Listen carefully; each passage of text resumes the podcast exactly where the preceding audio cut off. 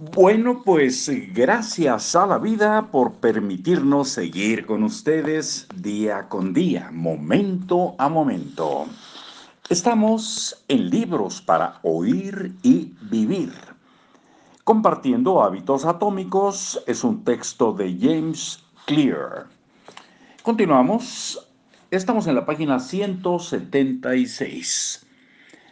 Al final del semestre le sorprendió descubrir que las mejores fotos fueron producidas por el grupo cuantitativo, es decir, de cantidad, los que tenían que hacer 100 para tener A en la calificación. Esto lo digo yo. Durante el semestre estos alumnos habían estado ocupados tomando fotos, experimentando con la composición y la iluminación, probando distintos métodos de revelado en el cuarto oscuro y aprendiendo de sus propios errores. Mientras el grupo cualitativo de calidad, el que tenía que hacer una foto así suprema, se sentó a especular sobre la perfección. Al final tenían eh, poco que mostrar como resultado de su esfuerzo, excepto algunas teorías que no podían verificarse y una foto mediocre.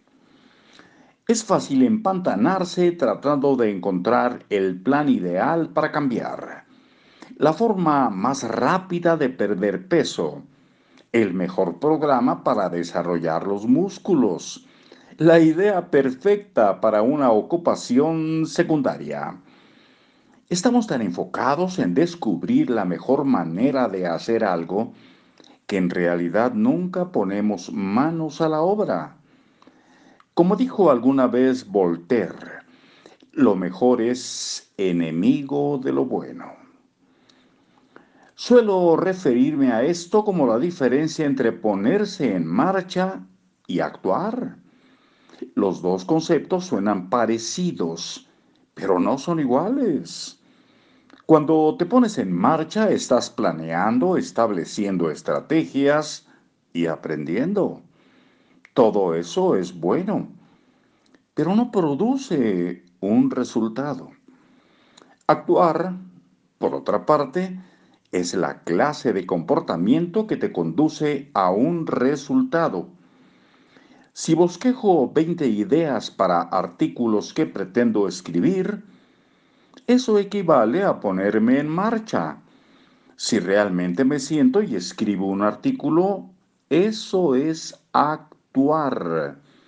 Si busco el mejor plan para perder peso y leo algunos libros sobre el tema, eso es ponerme en marcha.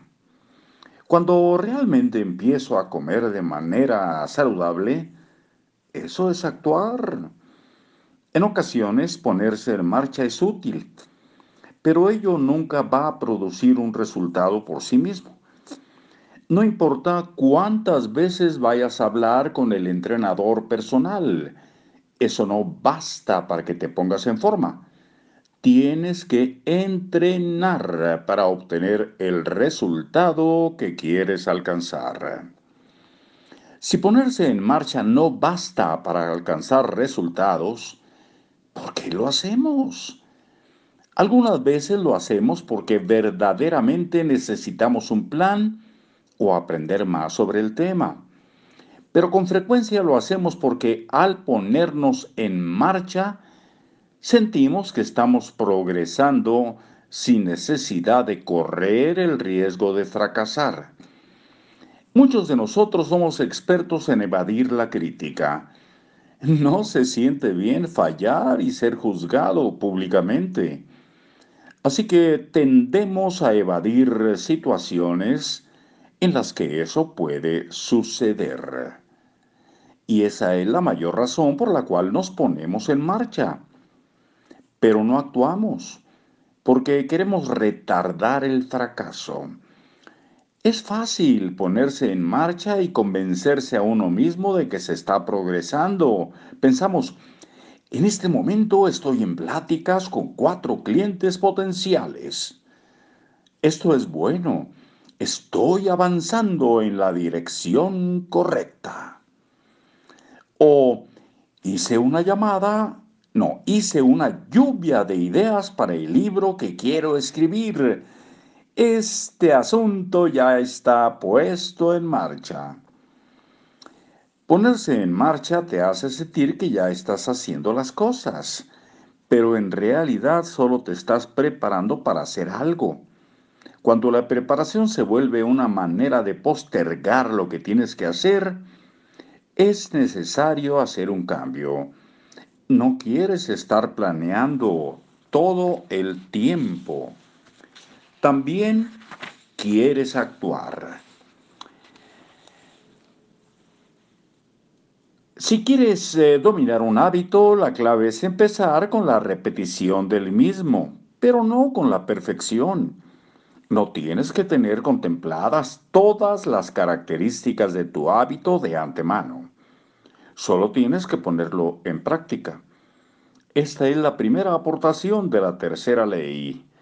Solamente tienes que ponerte manos a la obra y hacer tus repeticiones. Hasta aquí por hoy y nos oímos, imaginamos que nos vemos, nos reunimos, eso sí, aunque sea virtualmente, muy pronto. Hasta luego, buenas noches, buenos días, buenas tardes, depende en dónde estén escuchando el podcast. Hasta luego.